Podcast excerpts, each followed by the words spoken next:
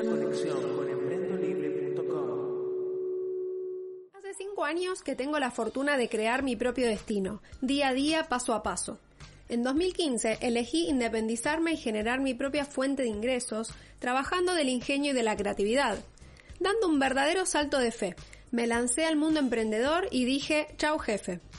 Me cansé de cumplir horarios de oficina y trabajar para otro, y la verdad es que tomé la mejor decisión de toda mi vida. Como les conté en el episodio 14, me fui del banco. Todavía recuerdo ese día, que fue el último, una tarde bien fría y soleada. Salí súper feliz caminando por el microcentro porteño. Me reía sola y miraba a la gente caminar todos muy apurados, repitiendo una y otra vez la misma triste rutina. Creo que romper con la rutina fue lo que más me motivó a dejar la relación de dependencia y lanzarme de lleno a trabajar independiente. Fue un verdadero salto disruptivo, algo que aceleró mi proceso creativo y me animó a hacer actividades distintas que nunca había tenido el tiempo de hacer. Eso me permitió conocer gente nueva y me dio más y mejores ideas. Siempre les recomiendo y aliento a que busquen su propio camino y que no se conformen con lo que encuentran o, lo, o, con lo que el mercado tiene para ofrecerles, por ejemplo cuando buscan un trabajo. Siempre aliento a que más y más personas creen sus oportunidades, que generen el trabajo de sus sueños, el estilo de vida que merecen y que no esperen que nadie les dé nada.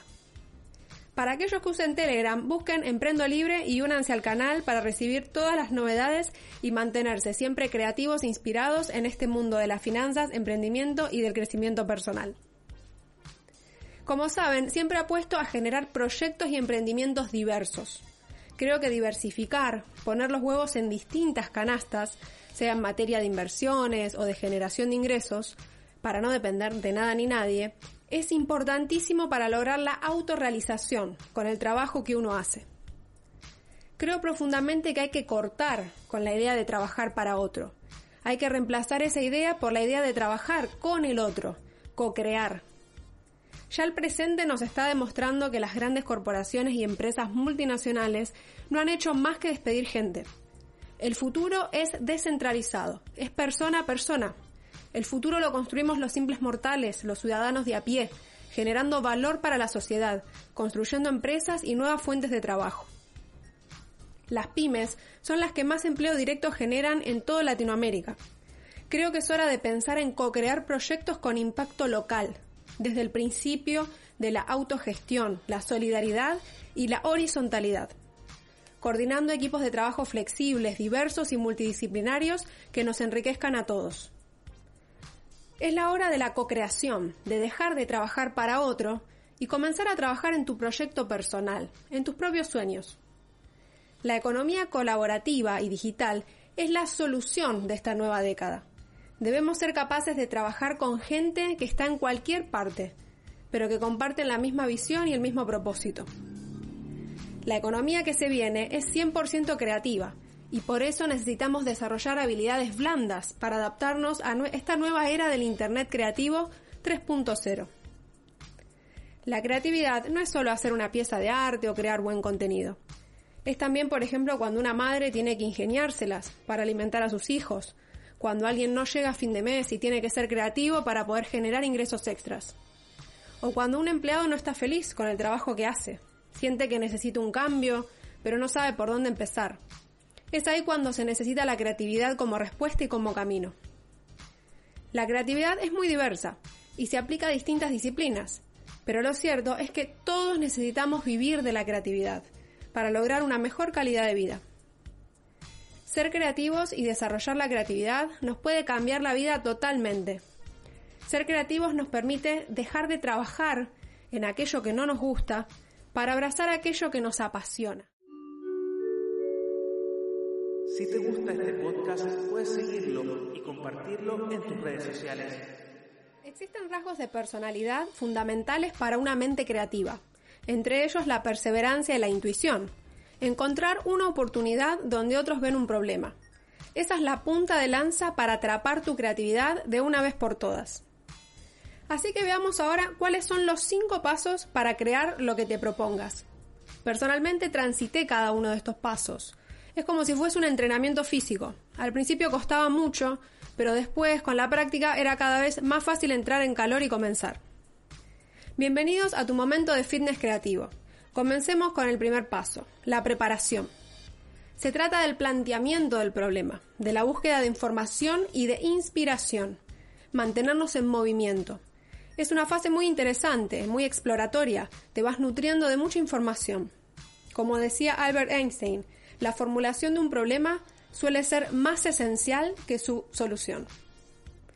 El segundo paso es la incubación de esa idea. Se trata de tener el problema o el asunto presente, pero no hacer nada todavía. Dejarlo ahí estar, dejarlo reposar. Podemos hacer otras actividades, como ir al cine, escuchar música, leer, eh, ver eh, televisión, películas, algo que estimule la imaginación, pintar, dibujar, bailar, cantar, eh, actividades emocionales. Eso ayuda mucho a que aflore un poco el subconsciente.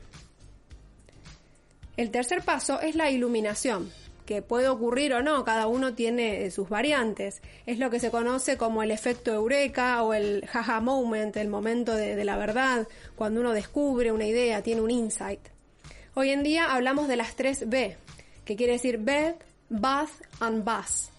Cama, baño, bus, colectivo, para designar lugares donde se nos puede ocurrir alguna idea, donde podemos tener ese jaja moment. De hecho, a mí se me ocurren muy buenas ideas siempre cuando me baño, la ducha. Una ducha bien caliente después de hacer ejercicio, ahí siento que las ideas fluyen. Así que te recomiendo que identifiques dónde y cuándo es que te sientes más creativo y tomes nota de eso.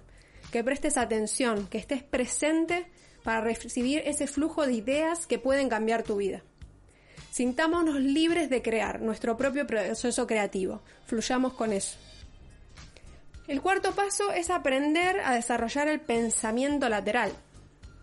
Edward de Bono, seguramente habrán escuchado nombrarlo, es una autoridad en pensamiento creativo de los años 60 y acuñó este término.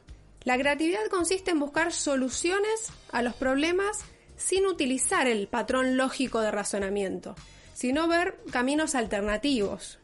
El pensamiento lateral consiste en romper con las pautas clásicas y con lo convencional. Alguna vez habrás pasado mucho tiempo con niños. Seguramente te habrás dado cuenta, los niños preguntan todo el tiempo por qué, el por qué de las cosas. Entonces, si queremos ser creativos, seamos como niños. Juguemos y preguntemos. El cuestionamiento creativo es uno de los procesos fundamentales del pensamiento lateral.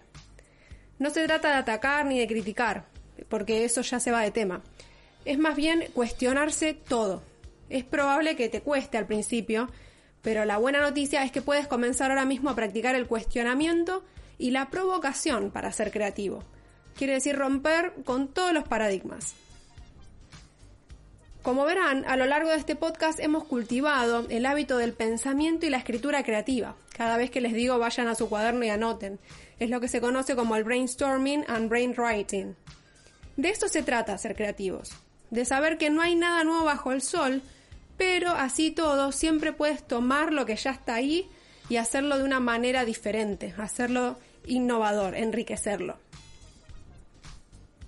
Así que te desafío ahora a que pienses algo. Quiero que detectes algo que te moleste quizás, o que creas que puedas mejorarlo, o que debería ser diferente, debería hacerse de otra forma.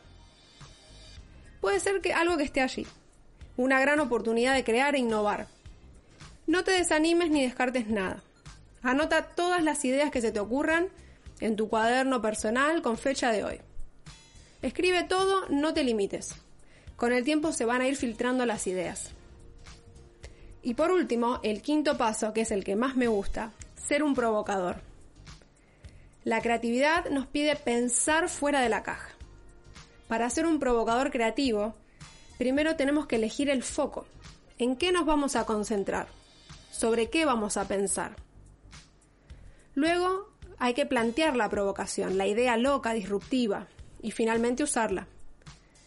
No vale tener una idea predeterminada en mente cuando seguimos este método de la provocación.